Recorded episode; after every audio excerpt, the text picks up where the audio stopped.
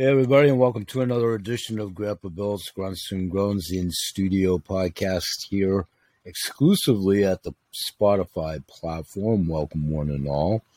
For those of you listening in at my podcast show, radio show, this is where I left off in the last episode just moments ago there, which will be the close at the radio show, where I want to expand upon what I talked about there the coolest coin collecting club. I want to do that in about 15 minutes or so here. And I want to talk about one of the coins you heard about at, or at the radio show that adds to my daughter, my granddaughter and I's coin collection in the coolest coin collecting club, aka 7K Metals.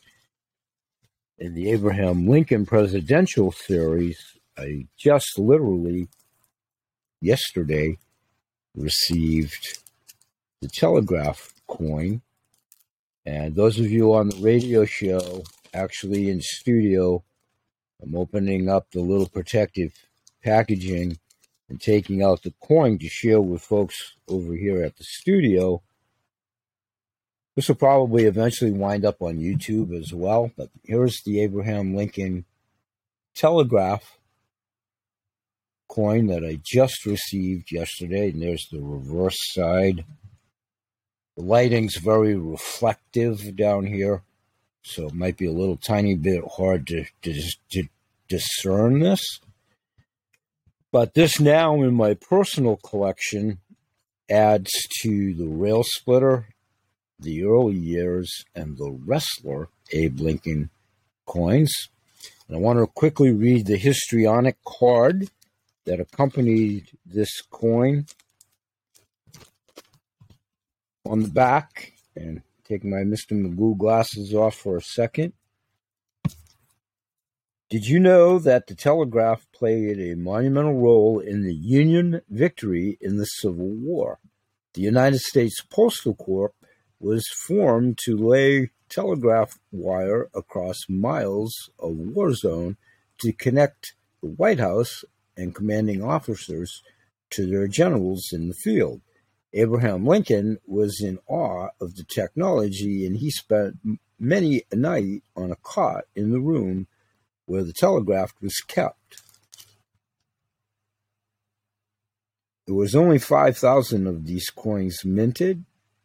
The year of issue was 2022. Cook Islands is the country of issue. The Mayer mint, M A Y E R, and the face value is two dollars. A half troy ounce, zero point nine nine nine on the metal purity and the metal composition, fine silver. The features are it is indeed colorized by the great Miles Standish. We're excited here in Maine. Upcoming in August, there's a big event. And Miles Standish, and those of you that join Curtis, Coffee with Curtis. Curtis is coming to Maine via the great leadership and tutorship of our sponsors, Danielle and Mark. Mark and Danielle. Another coin quickly, because I also received this today as it pertains to the coolest coin collecting club. This is in my series of states, domestic United States state animals.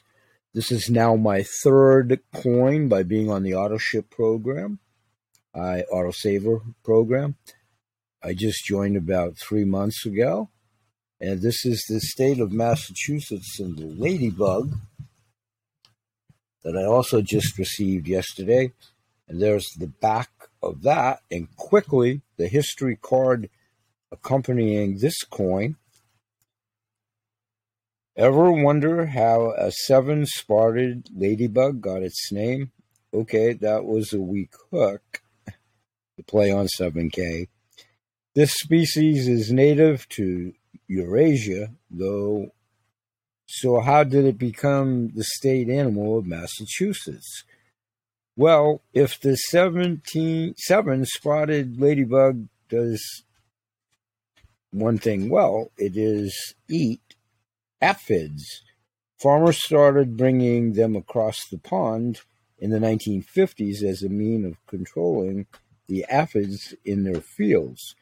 It seems to work since you hardly see these little ladies and aphids together in one room, right?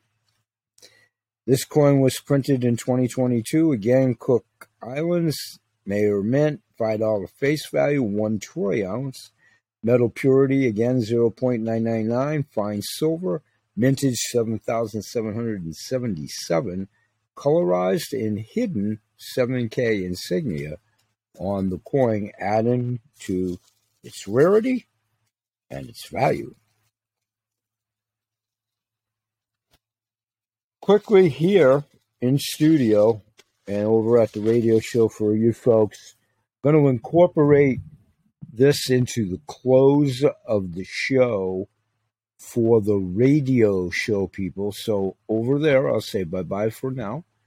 And always remember that Kennel Kelp Holistic Healthcare Products, Ada's Animal Products, CTFO, Changing the Future Outcome, the Coolest Coin Collector Club, aka 7K, all my Goodwill ambassadors, these ever increasing intuitive groups that I'm proud to be members of and member of, my clients past, present, and most assuredly future, now mired in retirement officially at the time of this taping, by the time you guys see it, I become retired tomorrow from my fiat job on July the 22nd,